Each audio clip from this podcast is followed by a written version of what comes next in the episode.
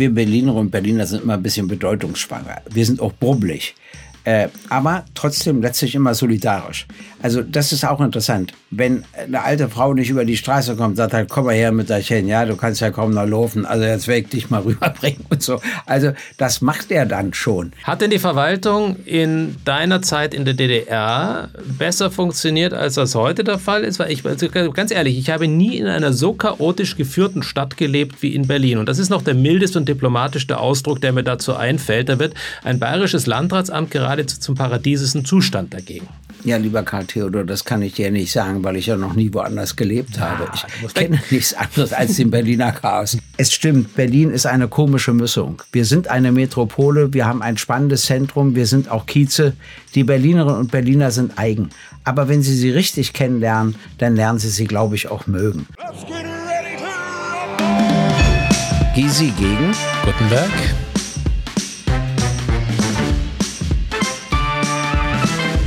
Gysi gegen Gutenberg. Der Deutschland-Podcast. Gysi gegen Gutenberg. Liebe Zuhörerinnen und Zuhörer, ich begrüße Sie wieder zu einem Podcast, wie es ja richtig heißt. Ich sage aber lieber Podcast. Gysi gegen Gutenberg, wobei es ja oft auch zu Gutenberg ist und weniger gegen, aber das macht nichts. Äh, diesmal haben wir ein wunderschönes Thema Berlin. Aber bevor wir zu dem Thema kommen, möchte ich, äh, lieber Karl Theodor, von dir wissen, was hattest du denn für ein besonderes Erlebnis in der letzten Woche? Gregor, schön dich zu sehen. Ähm wir sitzen nicht zusammen, etwas entfernt voneinander. Ich war in Oberfranken, bin in Oberfranken und in Oberfranken gibt es etwas, was die Kultur, die reichhaltige Kultur hier auch nochmal in besonderer Weise trägt. Das sind die sogenannten Bratwurststände. Brotwurstbuden heißt es bei uns. Und an einer solchen Bratwurstbude war ich, weil ich meiner Begeisterung gegenüber Bratwürsten einfach nicht aus dem Weg gehen kann. Habe mir dort eine Bratwurst bestellt, nach mir und aß die auch vor, diesem, vor dieser Bude. Und nach mir kam offensichtlich ein Ehepaar oder ein junges Paar und fragten, ob es denn auch möglicherweise eine vegane Wurst geben würde. Woraufhin der Gesichtsausdruck des Bratwurstbraters preisverdächtig war. Das war zunächst der Gesichtsausdruck. Dann hub, hub er, hob er, hub, jetzt sag mal, er hub zu einer Tirade an ich weiß jetzt nicht, ob das äh, grammatikalisch korrekt ist. Ist korrekt. Ähm, ich erspare dir jetzt mal die Ausdrücke, die er da gebrauchte. Ein Ausdruck allerdings, den kann ich dir nicht ersparen, er sprach von Fressdiktatur und bot dem Ehepaar ähm, die Salatblätter, die er sonst für die Burger verwendet, an. Die könnten sie futtern, aber da würden sie auch keinen Teller dazu kriegen. die trollten sich dann irgendwann ohne eine Bratwurst vegan oder anders gegessen haben. So, nun rate mal, lieber Gregor, wo diese beiden angesichts ihres Akzentes, wohl herkamen und wo vegan mittlerweile eine ja fast äh, kulturbestimmende Rolle spielt. Ich hoffe nicht aus Berlin. Ja, sie kamen aus Berlin. Dachte mhm. ich mir. Dachte ich mir. Aber ich muss erst mal sagen, die beste, also nach meinem Geschmack, die beste Bratwurst gibt es in Thüringen, aber auch Nein, nicht überall. In Auch nicht überall. Äh, da gibt es also eine wirklich eine sehr gute Bratwurst in der Nähe der Autobahn. Ich erkläre dir später mal wo. Die musst du probieren und wenn du danach deine Behauptung nach aufrechter hältst, dann habe ich verloren. Ich halte sie aufrecht und du hast ja die stehende... Du weißt es ja gar nicht. Du warst noch nie bei dir. Du hast ja... Ich war in, also ich war in Thüringen. Äh, ja, es gibt ja Leute, die sagen sogar, dass wir Oberfranken Südthüringer wären. Bude, nicht bei der Bude. Bei der Bude ich war ich nicht. Das ist wohl wahr. Aber ja. wir haben ja die stehende Einladung nach Oberfranken. Wir werden ja auch mal was gemeinsam machen in Oberfranken. Das hatten wir ja schon mal angedroht und angekündigt in einer anderen Sendung. Veranstaltung. Und da kriegst du nicht nur das Bier zum Lockerwerden vor der Veranstaltung, sondern auch gleichzeitig noch äh, Brotwaschler. Und die neigen dazu, dann immer irgendwelche Reste in den Zähnen zu lassen. Also wirst du noch unterhaltsamer für das Publikum sein, als du ohnehin schon bist. Hey, it's Ryan Reynolds and I'm here with Keith, co-star of my upcoming film If, only in theaters May 17th. Do you want to tell people the big news? All right, I'll do it. Sign up now and you'll get unlimited for $15 a month in six months of Paramount Plus Essential Plan on us. Mintmobile.com slash switch. Upfront payment of $45 equivalent to $15 per month. Unlimited over 40 gigabytes per month. Face lower speeds. Videos at 480p. Active Mint customers by 531.24 get six months of Paramount Plus Essential Plan. Auto renews after six months. Offer ends May 31st, 2024. Separate Paramount Plus registration required. Terms and conditions apply if rated PG. Berlin. Ja. Ich finde Berlin ein ausgesprochen spannendes Thema. Berlin wurde 1237 gegründet. Was hast du Deshalb gelernt sind wir davor? auch über 750 Jahre alt. Also sagen wir mal das erste Mal erwähnt. Was mich allerdings wundert und worauf die Kölner stolz sein können, ist, dass Berlin zunächst Köln hieß. Zwar geschrieben mit C, Ö, L, L. L, N. Und ich werde das, was Berlin übrigens slawisch bedeutet, werde ich nicht übersetzen und warne dich, die Übersetzung zu benennen, weil das für uns Berlinerinnen und Berliner doch eine leichte Beleidigung ist. Man kann du? doch einen Berliner nicht beleidigen. Berliner beleidigen in der Regel andere, oder? Ja, eigentlich. Mhm. Na gut, dann sage ich es trotzdem. Das heißt in Wirklichkeit Sumpfstadt. Das wusste ich auch nicht, dass wir als Sumpfstadt bezeichnet wurden. Na, ist ja auch egal. Trotzdem hat Berlin eine ungeheuer spannende Geschichte. Also erst dörflich, auch mit viel Fischerei. Und dann kam aber äh, die Adelsherrschaft, also die Hohenzollernherrschaft, dann kam die Industrialisierung, äh, dann wurde es Schritt für Schritt so allmählich zur Reichshauptstadt. Allerdings besonders spannend war Berlin in den 20er Jahren. Äh, Das war eine durch und durch aus aufregende Stadt. Da gibt es auch spannende Serien wie Babylon oder Charité, äh, die man sich ansehen kann. Ja, und dann Mhm. kam die furchtbare Hitler-Diktatur. Äh, und dann kam das Ende der Hitler-Diktatur, auch des Zweiten Weltkrieges und die Besatzungszeit. Und das war natürlich die einzige Stadt, neben Wien übrigens, die einzige Stadt mit vier Besatzungsmächten. Einem Sektor für, Französ äh, für die Französinnen und Franzosen, ein Sektor für die Briten, ein Sektor für die US-Amerikaner und ein Sektor für die Sowjetunion. Und das prägte die Stadt. Äh, Die Spaltung kam, ich will jetzt nicht auf Einzelheiten eingehen, das können wir alles machen. Äh, Dann war Westberlin gehörte nicht, also zumindest nicht parlamentarisch zur Bundesrepublik Mhm. Deutschland. Äh, Übrigens, was kaum jemand weiß, in Ostberlin durfte man auch lange Zeit die Volkskammer nicht Anführungsstriche wählen, Ausführungsstriche, sondern das kam erst ziemlich zum Schluss, aber sie wurde als Hauptstadt in Anspruch genommen. Beide Stadtteile waren privilegiert äh, in der Zeit des Kalten Krieges. Die einen durch die Bundesrepublik Deutschland, die anderen durch die DDR selbst. Es ging den Ostberlinerinnen und Ostberliner immer besser als denen in der übrigen DDR. Ja, und dann kam plötzlich der Fall der Mauer. Dann kam die Vereinigung dieser Stadt nach über 40 Jahren Trennung. Und diese Vereinigung ist bis heute nicht ganz gelungen. So, das Darüber ist hatten wir mein ja schon mal kleiner gesprochen, ja. Mhm. historischer Abriss. Du hast Jetzt noch eine Karriere als, als, als Geschichtslehrer vor dir, äh, lieber Gregor. Ich fand ähm, zwei Punkte, äh, alle sind spannend, fraglos, aber zwei äh, würde ich gerne nochmal, würde ich gerne herausgreifen. Ähm, das eine ist die 20er Jahre, die Berlin als Weltstadt äh, letztlich auf den, auf den Globus katapultiert hat in irgendeiner Form, nicht? Und äh, wo ein, ein, ein künstlerischer, ein literarischer, ein, ein, ein, ein, ein Lebensdurchbruch stattfand, aber gleichzeitig hatte man, äh, oder zumindest ist das etwas, was in der Lit- Literatur immer wieder durchscheint, was in den frühen Filmen durchscheint, was ja aufgegriffen wurde, auch von Babylon Berlin und, äh, und, und der Charité, du hast, die, du hast diese Serien da benannt gehabt. Es war so eine Stimmung, wo man immer meinte, okay, man lebt noch mal so richtig, als hätte man eine Ahnung gehabt, welche Katastrophe diese Stadt heimsuchen könnte.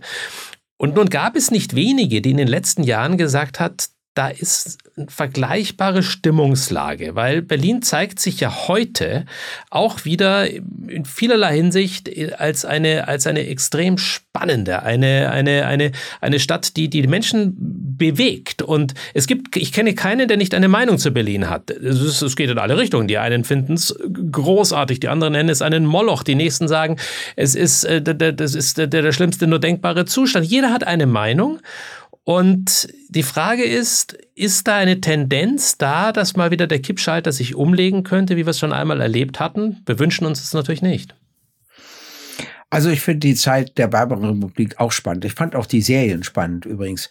Also du hast wirklich gesagt, da, es war eine Hochburg an Kunst und Kultur. Übrigens auch das Kabarettspiel Mhm. und das Varieté spielten alle außerordentliche Rolle in dieser Zeit und gleichzeitig gab es alle Widersprüche. Ganz stark die KPD, ganz stark die SPD, ganz stark die NSDAP und natürlich auch die anderen bürgerlichen Parteien etc. Hier war was los, kann man nur sagen. Aber das Einzelschicksal ging auch unter. Also jede und jeder war irgendwie auf sich angewiesen. Und damals. Es gibt einen wunderbaren, darf ich einen Spruch ein, ein ja? also es gibt einen ganz wunderbaren Satz, weil du Wien auch benannt hast, dass der das aufgreift von dem äh, von dem bösen, wunderbar bösen Schriftsteller Karl Kraus und Satiriker und ähnliches, der dir natürlich ein Begriff ist. Der hat mal gesagt, in Berlin gehen so viele Leute, dass man keinen trifft. In Wien trifft man so viele Leute, dass keiner geht. Und das unterstreicht so ein bisschen ja. das, was du gerade gesagt hast, ne?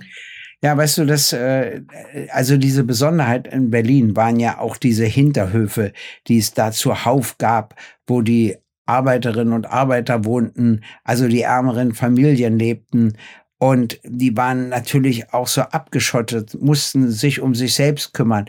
Es gab viel Kriminalität, aber es gab auch eine korrupte Polizei. Also es war, also es war auch ein Durcheinander, was man sich kaum vorstellen konnte. Und diese politischen Widersprüche nahmen immer mehr zu, bis dann das Naziregime selbstverständlich auch die Hauptstadt in voller Hinsicht beherrschte. Und da gab es eben dann viele Verhaftungen, dann viele Ermordungen. Äh, aber das gab es ja überall. Aber das gab es eben auch in Berlin. Da waren wir nicht besser und nicht schlechter als alle anderen Städte und Orte. Das muss mhm. man sagen. Und wenn man wie ich in Berlin geboren wurde und nun schon seit über 75 Jahren dort lebt und wohnt, hat man natürlich eine besondere Beziehung zu der Stadt. Was mich interessiert ist, hast du eigentlich ich weiß nicht, wie lange hast du in Berlin gewohnt? Ich habe etwa zwölf Jahre in Berlin gelebt. Also ein bisschen was, bisschen was durfte ich auch erleben und an zwei sehr unterschiedlichen Orten. Ja, und was mich interessiert, hast du mitbekommen, dass man in Berlin eigentlich in Kiezen lebt? Ja. Dass, dass es in Berlin auch Dörfliches gibt und dann das Zentrum, das wieder damit gar nichts zu tun hat. Sehr sogar. Also und das unterscheidet Berlin wirklich von anderen sogenannten Weltstädten und macht es eben manchmal fast ein bisschen provinziell. Ich sage das gar nicht abwertend, sondern äh, man, man hat dann einfach auch seine, seine Gemeinschaft, seine Community dann oftmals, weil es vermischt sich natürlich ein bisschen. Ich bin 99 nach, 98, 99 nach Berlin gekommen und bin da nach Mitte gezogen. Mitte war mhm. dann schon nicht mehr so ganz Kiez, das war damals schon so etwas mehr in. Da kamen sehr viele, die sagten, oh, wir wollen unbedingt in Mitte leben und so ein bisschen dieses Gefühl der, des, des alten, geteilten Berlins da äh, aufnehmen, was natürlich schon in den Jahren gar nicht mal ganz der Fall war. Und das war relativ bizarr, weil ich lebte in der Oranienburger Straße ähm, und am Anfang da direkt hinter dem Hackischen Markt, dort diese Ecke. Und der Gregor, du, du wirst dich erinnern, die Oranienburger Straße zeichnete sich durch was aus, insbesondere auch in diesen Jahren? Naja, die Oranienburger Straße war einerseits immer ein Ort der Prostituierten zum Beispiel. Aber andererseits stand da auch eine große jüdische Synagoge. Die steht dort immer noch? Es ja. steht immer noch. Die übrigens äh, begonnen wurde zu sanieren, muss ich jetzt einfach mal sagen, zu DDR-Zeiten, was nicht erwähnt wurde, als sie wieder eingeweiht wurde. Und zwar, weil mein Vater Staatssekretär für Kirchenfragen war und das wirklich durchgedrückt hat. Darauf bin ich auch stolz. Die sieht ja auch wunderschön aus. Mhm. Aber das war die Oranienburger Straße. Nur eine Sache muss ich dir dazu noch erzählen. Es gab ja vornehme, auch reiche Juden in Berlin und plötzlich kamen aus Polen die Jüdinnen und Juden. Und da hat man das Scheunenviertel besorgt. Ein bisschen Entfernung musste schon sein. Also ja, man ja. wollte sie auch nicht in der Nähe haben. Aber andererseits haben sie wieder das Geld dafür gegeben, dass sie überhaupt untergebracht werden können. Also, also beide ich Seiten ein, muss man sehen. Ich habe ich hab, ich hab in den Jahren wunderbare Erfahrungen dort gemacht. Ähm, allerdings war dieser Umstand, wie sich die Oranienburger Straße dort gestaltete, damals für Gäste, die mich aus Oberfranken besucht hatten, dann schon immer etwas erstaunlich. Und die hatten sich immer so ein bisschen gefragt, äh, ob äh, meine Seele noch zu retten sei, weil als sie ankamen, standen natürlich die Damen äh, an der Straße ähm, ähm, aufgereiht äh, und die standen den ganzen Tag, wie, wie du dich erinnerst. Und äh, dann ist in demselben Häuserblock hat ein sehr bekannter schwerkranker Künstler gelebt, der auch immer täglich mehrfach sogar Damenbesuch hatte, um seine letzten Jahre etwas fröhlicher zu gestalten. Den haben die mitbekommen. Und mein erster Satz war immer, bitte parkt eure Autos mit bayerischen, mit, mit diesen bayerischen Plaketten oder mit einem bayerischen Nummernschild jetzt nicht unbedingt zu deutlich, sonst habt ihr nämlich möglicherweise durch einen Schlüssel noch interessantes, ein interessantes Kunstwerk auf eurem Auto. Und äh, vor dem Hintergrund wunderten sie sich, wo es mich hin verschlagen hat. Danach bin ich dann, als die Kinder etwas äh, ins Schulalter kamen, sind wir dann ins Westend gezogen. Das war ein völlig anderer Kiez natürlich. Also das war, da hätte die Diskrepanz gar nicht höher sein können. Also, wenn wir jetzt mal die Daten durchgehen, sagen wir mal Stichwort Luftbrücke. Da hatte ja Khrushchev versucht, Anfang der 50er Jahre, glaube ich, oder war es 49, ich weiß gar nicht mehr genau. Also in der Zeit hat er auf jeden Fall versucht, Westberlin abzuriegeln. Und ähm, die USA haben dann die Stadt über Flugzeuge versorgt. Das Mhm. war die berühmte Luftbrücke. Das heißt, äh, das, was er erreichen wollte, Khrushchev hat er nicht erreicht. Auf der anderen Seite war klar damit, dass Westberlin doch einen gewissen Sonderstatus hat. Und ich glaube, die Luftbrücke ist vielen Westberlinern und Westberlinern in sehr angenehmer Erinnerung geblieben. Nicht den Ostberlinern und Ostberliner, weil die ja davon nicht betroffen waren. Das war schon mal so der erste große Unterschied zwischen dem einen Teil Berlins und dem anderen Teil Berlins. Du warst ja noch viel zu jung, aber ist dir mal erzählt worden, wie die Stimmung da in Westberlin war? Ja, Also die, also ich natürlich war ich zu, da noch nicht mal geboren, bin 71 geboren, aber es Ja, das ist meine ich ja mit viel zu jung. Das andere wäre ja nur jung. Noch- Ich war noch nicht mal, noch nicht mal kaulquappisch angedacht zu diesem Ja. Zeitpunkt. Und aber natürlich war das eine ganz große Dankbarkeit und die letztlich das Element der Westbindung, also die transatlantische Bindung, nochmal sehr befördert hatte, der Bundesrepublik damals. Und, Ja, das und, und das war eine, eine starke, große Geste, wo die Amerikaner viel richtig gemacht haben zu dem Zeitpunkt. Und, und das ist nicht vergessen worden. Gleichzeitig ist es ja interessant zu sehen, wie sich Berlin ja letztlich auch entwickelt hat, als, als, als sozusagen der westliche Teil Berlins entwickelt hat. Wurde zunehmend jünger, aber es wurde auch zunehmend männlicher, Gregor, nicht? Weil die Wehrpflicht nicht galt in, in Berlin und, äh, und sich viele, wie wir in Bayern sagen, dann verzupft haben, um dem Wehrdienst aus dem Weg zu gehen und das erfolgreich gemacht haben. Das heißt, sie zogen dann nach Westberlin. die zogen aber dann nach die, Westberlin. Aber die Wohnung gab es doch auch nicht unzählig. Also ich glaube, wir haben heute ein signifikanteres Wohnungsproblem, als, Als es damals, damals. wenigstens formuliert wurde. Hm. Ja, das kann sein. Na gut, dann war die Stadt gespalten. Äh, aber es gab ja viele Gemeinsamkeiten. Theoretisch ging die sowjetische Sektorengrenze im Unterschied zur französischen, britischen und äh, zur US-Sektorengrenze ja immer quer durch die Straßen etc. etc. Das wurde ja gar nicht so richtig registriert. Ich weiß noch als Kind, wenn ich nach Westberlin fuhr, Bahnhof Baumschulenweg, der nächste Bahnhof war dann Westberlin, wurde immer gesagt, nach dieser Station verlassen Sie den demokratischen Sektor von Berlin. Also dieser Spruch ist mir noch so in Erinnerung, ja. Und dann kam, wenn man zurückkam, oft der Zoll rein und befragt und dann musstest du, wenn du Pech hattest, auch aussteigen. Also Mhm. das gab es schon. Aber was kaum noch einer weiß, wenn ich von Ostberlin nach Potsdam wollte Mhm. oder nach Dresden, musste ich einen Grenzposten durchlaufen Ja, weil damals auch die DDR noch nicht davon ausging, dass Ostberlin zur DDR gehört. mhm. Äh, Und das war in interessant. Da musstest du deinen Ausweis zeigen und da gab es eine Kontrolle und dann konntest du weiter. Und da durften zum Beispiel bestimmte Ausländerinnen und Ausländer das gar nicht passieren, weil sie eben keine Genehmigung für einen Aufenthalt in der DDR hatten und Ostberlin ja noch nicht dazu zählte. Und wir als Kinder, wenn wir nach Dresden oder Leipzig fuhren, sagten immer, wir fahren in die DDR. Also wir gingen nicht davon aus, selbst zur DDR zu gehören. Wie lange hielt das an? Das hielt an bis zum Mauerbau. Mhm. Und da gab es ein Gespräch zwischen Kennedy und Khrushchev vorher, wo Khrushchev Kennedy gefragt hat, wie ist ihre Meinung zu Berlin? Und da hatte er zwei Antwortmöglichkeiten. Die eine hätte gelautet, ganz Berlin muss unter Vier-Mächte-Status bleiben. Und die andere, Westberlin muss frei bleiben. Mhm. Und er sagte, Westberlin muss frei bleiben. Das war die indirekte Erlaubnis, die Mauer durch Berlin zu bauen. Und zwar, weil Kennedy lieber keine Mitzuständigkeit der Sowjets in Westberlin wollte, als selbst eine Mitzuständigkeit für Ostberlin. Aber würdest du so weit gehen, dann zu sagen, also das finde ich, das finde ich jetzt eine, äh, zumindest eine gewagte Aussage, indirekt äh, letztlich eine Verantwortung für den Mauerbau Kennedy zuzuschreiben? Nein, nicht die Verantwortung. Äh, es war völlig klar, dass die Sowjets das wollten. Und die Frage ist, wie? Es gab zwei Pläne. einmal eine Mauer durch Berlin und einmal eine Mauer rund um Berlin. Mhm. Wenn Kennedy die, den anderen, es war bloß klar, er führt dafür keinen Krieg. Aber seine Bedingung war, West-Berlin muss frei bleiben. Und das finde ich eben interessant. Er hätte auch sagen können, ganz Berlin muss unter Vier-Mächte-Status bleiben. Das hätte natürlich dazu geführt, dass die Sowjets immer mitgeredet hätten bei allen Fragen, die Klar. Berlin betreffen. Ja, aber für mich hätte es bedeutet, dass ich nicht in der DDR aufgewachsen wäre, sondern in diesem komischen Vier-Mächte-Status.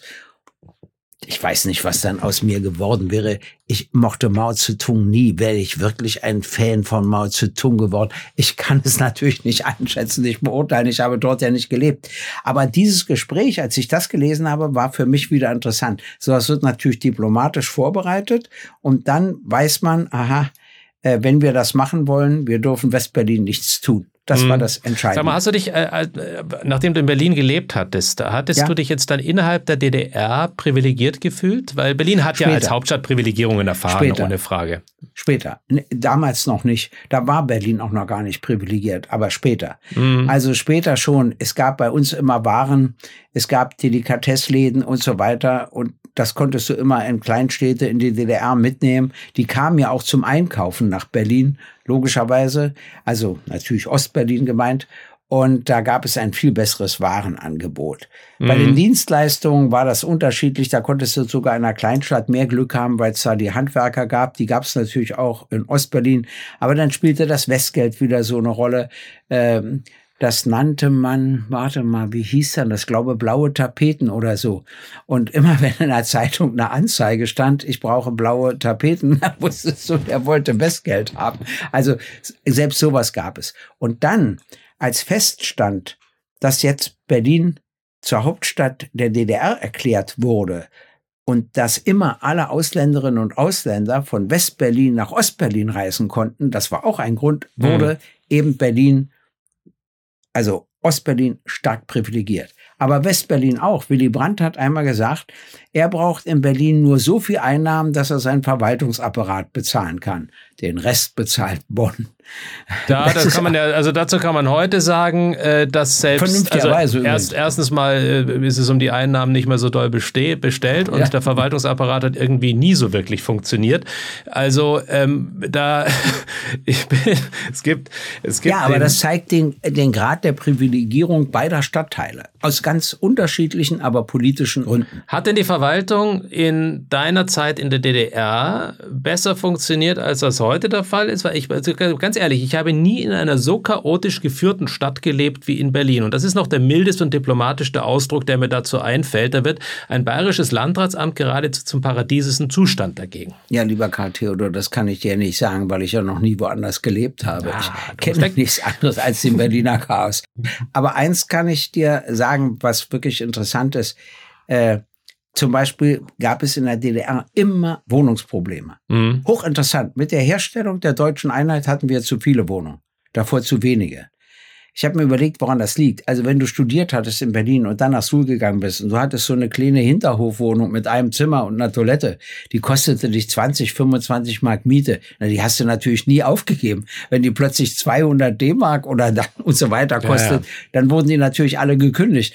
Äh, Das war ganz interessant, deshalb gab es immer eine Wohnungsnot. Und wenn du beim Wohnungsamt einen Antrag gestellt hast, bekamst du mal eine Antwort, der Antrag ist registriert und du sollst dich dort nicht melden, äh, denn du bekommst sowieso Bescheid, sobald deinem Antrag stattgegeben werden kann. Und wenn du den Fehler begangen hast, hast du nie eine Wohnung gekriegt.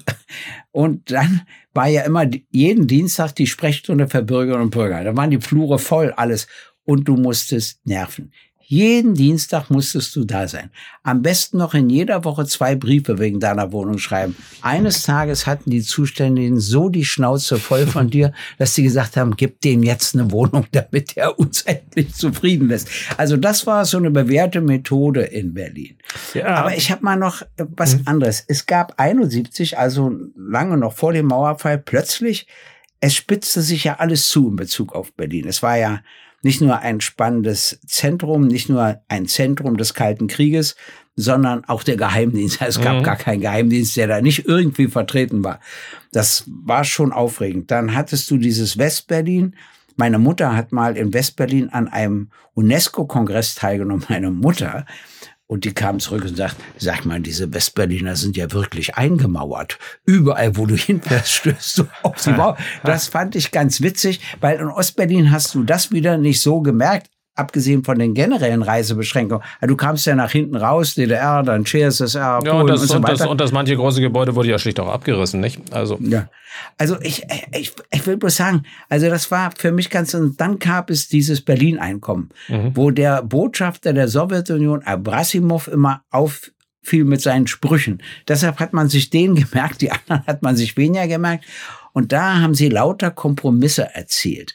Was man ja auch kaum weiß, es gab ja noch einen US-amerikanischen, einen britischen und einen französischen militärischen Standort in Potsdam. Mhm interessanterweise. Und mit ihren Militärfahrzeugen konnten sie auch immer die Grenze überschreiten. Und es gab auch einen sowjetischen Militärstandort noch, das habe ich, ich glaube in Hessen, aber ich, in Essen, aber ich kann mich täuschen. Also irgendwo in einer westdeutschen Stadt habe ich auch erst später erfahren. Das heißt, was sich da abspielte und was die miteinander verabredeten, da konnte man sich ja nie über den Namen von Westberlin verständigen. Mhm. Also, äh, die Bundesdeutschen und die Westberliner nannten natürlich diesen Teil Berlins Berlin einfach. Punkt. Und wir sprachen immer von Westberlin. Und dann hat man sich geeinigt, die vier Mächte, auf den Namen Berlin, Klammer auf West, Klammer zu. Mhm. Aber es stand nichts über Ostberlin drin in ja. dem Vier-Mächte-Abkommen. Interessanterweise. Und deshalb ging die weiter davon aus, dass das eben Berlin ist. Jetzt, jetzt sag mir noch mal was, Gregor, über die Mentalität Identität der Berliner. Ja. Ich, ich, konfrontiere dich jetzt auch hier nochmal mit einem Zitat. Du wirst sie wahrscheinlich kennen. Ich nenne jetzt mal noch nicht ihren Namen. Es ist eine Berliner Schriftstellerin, die ist jetzt auch nicht äh, über alle Maßen berühmt. Ihr, ihr, ihr Mann war, glaube ich, sehr streitbar. Aber die hat folgenden Satz gesagt und es kommt aus dem Munde einer Berlinerin. Die Berliner sind unfreundlich und rücksichtslos, ruppig und rechthaberisch. Berlin ist abstoßend, laut, dreckig und grau, Baustellen und verstopfte Straßen, wo man geht und steht. Aber mir tun alle Menschen leid, die nicht hier leben können. Ein wunderbarer Abbinder. Erklär mir den ersten Teil. Das Ruppige, das Rechthaberische, das äh, Streitlustige, das, das auch. mir auch schon begegnet ist. Und äh, wir, wir Berliner und Berliner sind immer ein bisschen bedeutungsschwanger. Wir sind auch brubbelig. Äh, aber trotzdem letztlich immer solidarisch. Also das ist auch interessant. Wenn eine alte Frau nicht über die Straße kommt, sagt halt, komm mal her mit der Chen, ja, du kannst ja kaum noch laufen, also jetzt werde ich dich mal rüberbringen und so. Also das macht er dann schon. Äh, trotzdem man darf nicht vergessen, nochmal Kiez. Es, es gibt noch einen Mangel an den Berliner und Berliner. Sie reisen wenig. Und schon gar nicht reisen sie aus. Also wenn ich in Ecuador oder reisen Sie aus oder reißen Sie aus? Mit normalem S oder scharfem S? Nein, mit einem normalen S. Hm. Äh, und äh, wenn, wenn ich in Ecuador lande oder in Portugal und ich werde abgeholt, fast immer entweder eine Saarländerin oder ein Saarländer oder eine Sächsin oder ein Sachse. Die reisen durch die Welt, die arbeiten woanders. Übrigens, die Saarländerinnen und Saarländer kehren im Alter immer wieder zurück. Da brauchen sie ihr handliches Land. Und die Berliner verlassen schon ungerne ihren Kiez. Aber ich will noch auf was anderes hinaus, was mich auch interessiert. Die 750-Jahr-Feier Berlin war spannend, weil wir hatten eine Feier in Westberlin, hast du die irgendwie mitgekriegt? Und eine nee, Ost ich nicht mitbekommen. Das ah. war dann in den 80ern, nicht? Wenn ja. wir zurückgehen nach deiner Rechnung und bis da in das Jahr. Eberhard Diebchen, er hat äh, Erich Honecker ein und umgekehrt. Und dann mhm. kam das Ganze nicht zustande. Und jetzt hat mir Eberhard Diebken erzählt, der damals der regierende Bürgermeister war von Berlin, Klammer auf West, Klammer zu, der sagte mir, da in seiner Akte bei der Staatssicherheit hat er gefunden, dass er, wenn er versucht hätte, an der Feier in Ostberlin teilzunehmen, dass er nicht hätte einreisen dürfen. also das, aber er hat es gar nicht erst versucht. Deshalb blieb ihm das erspart. Aber da gab es Kontakte. Also auch umgekehrt hat es auch nicht stattgefunden. Honecker war nein, auch nicht drüben nein, auf der nein. Westfeier. Mhm. Ja, vor allen Dingen nicht in Westberlin. Und mhm. Westberlin war immer auch für die DDR etwas anderes als die Bundesrepublik. Das kann man gar nicht vergleichen. Der berühmteste Tenor der DDR, Peter Schreier, sollte eben bei der Berliner Philharmonie singen. Und das äh, wurde ihm nicht gestattet. Und dann hat ein sehr berühmter Dirigent der Berliner Philharmonie geschrieben an Erich Honecker. Und dann wurde es ihm doch gestattet. Und dann durfte er über die Grenze Ostberlin-Westberlin gehen. Seine Frau, die ihn aber immer begleiten durfte, die musste nach Hamburg fahren und dann von Hamburg nach Westberlin fahren, weil die die Grenze dort nicht überschreiten. Mhm. Also ich kann es ja nicht erklären, die Idiotie. Was so, für ein wunderbarer Name für einen Tenor, nicht? Peter Schreier. Peter Schreier. Ja, das stimmt. Karajan war das übrigens, der an Honecker mhm. geschrieben hat und das durchgesetzt hat. Aber jetzt folgendes, jetzt fiel die Mauer. Ich habe so viel Freude auf den Straßen. Gerade in Westberlin, wo die Ostberliner alle hinkamen, selten erlebt. Und trotzdem funktioniert die Einheit auch der Stadt bis heute nicht wirklich. Ich frage mich die ganze Zeit, hast du in den zwölf Jahren, ich habe natürlich meine Erklärung dafür, hast du in den zwölf Jahren mitbekommen, woran das liegt, was ist da, warum, wie schiefgelaufen. Das ist eine ganz eigene Sendung, Gregor, die wir dafür wahrscheinlich nochmal aufmachen müssten. Wir haben ja schon einmal über Ost und, über Ost und West gesprochen. Jetzt hätte man sich denken können, dass in einer Stadt, wo man ja sehr viel kondensierter zusammenlebt, dass man, dass, dass da das Verständnis, das Verständnis eher wächst. Ich glaube, ein, eine Begründung mag schon auch noch in der Kiezstruktur liegen, wie du es beschrieben hast, nicht? Also es ist ähm, dieses, dass Berliner sich in einen anderen Kiez bewegen, kommt ja vergleichsweise selten vor, als jetzt der Schwabe, der nach Berlin geht und jetzt erstmal mal in den Prenzlberg, wo man das, heute das Gefühl hat, dass es mehr Schwaben gibt, als äh, ursprünglich Menschen, die in Prenzlberg gelebt haben oder über, über Jahrzehnte dort waren. Aber die sind dann auch sofort wieder bereit zu sagen, okay, jetzt ist Neukölln angesagt, jetzt ziehen wir nach Neukölln rüber und von dort möglicherweise nochmal in die andere Richtung. Also das ist, das ist das eine. Dann haben wir auch schon darüber gesprochen, es gab ein nicht unerhebliches Maß an Hochmut äh, nach der Wende, auch ähm, insbesondere bei sogenannten Westlern und das Unverständnis gegenüber mancher Klage, die aus dem Osten dann kam. Und es gab wirklich sehr wenige charismatische Figuren, die in der Lage waren, zu vermitteln. Ich glaube, auch darauf kommt es immer wieder an, dass es auch Menschen gibt, die in der Lage sind, Brücken zu schlagen. Und ganz ehrlich, äh, also außer dem Gegenüber, äh, bei diesem Podcast ähm, oder Podcast oder wie auch immer wir das nennen wollen, fallen mir da gar nicht so viele ein. Und, ähm, und, und, und das mag auch noch ein Mangel sein. Also ich schüttel das jetzt relativ ärmlich aus dem Ärmel im, im Wortsinne, aber es ist, also als erste Reaktion mag das sicher eine Rolle gespielt haben. Also, äh, das stimmt der Unterschied ist nach wie vor groß. Die einen lesen die Zeitung, die anderen lesen andere Zeitung. Also ich kandidiere ja immer in Ostberlin, aber ich wohne auch in Ostberlin. Das würden Sie mir nicht verzeihen, wenn mhm. ich in Westberlin wohnte. Will ich auch gar nicht. Ist auch völlig okay. Äh, trotzdem sind die Westberliner und Westberliner und die Ostberliner und Ostberliner sich wieder ähnlich. Äh, auch in der Art, wie sie sich nicht mögen, sind sie mhm. sich wieder ähnlich. Das ist also ganz spannend zu erleben, muss ich sagen. Äh, und ich glaube, es liegt auch daran, dass man auch aus Ostberlin so gut wie nichts übernommen hat. Dass man eben den Ostberlinern gesagt hat, ihr habt nichts geleistet. Dagegen wehren sie sich mit so einer Abwehrhaltung. Und äh, deshalb, das muss ich Eberhard Diebken lassen, wusste er immer, er muss eine andere Politik machen als der Kanzler, weil er ja viel unmittelbarer mit dem Problem ja. konfrontiert war. Und das wiederum hat der Kanzler nicht eingesehen, was seine Stellung nicht erleichterte. Wir haben leider aus der Tatsache, dass wir 40 Jahre lang die einzige Stadt, die es gibt, die 40 Jahre lang Osteuropa und Westeuropa war. Wir wären für Konzerne, die Handel mit ganz Europa wollen, der entscheidende Sitz gewesen. Bis Weißt du, wer uns das alles geklaut hat? Wien. Wien hat immer gesagt, wir hatten immer gute Beziehungen ja. nach Osten und nach Westen. Dann sind die alle hingegangen, äh, weil wir uns nicht drum gekümmert haben.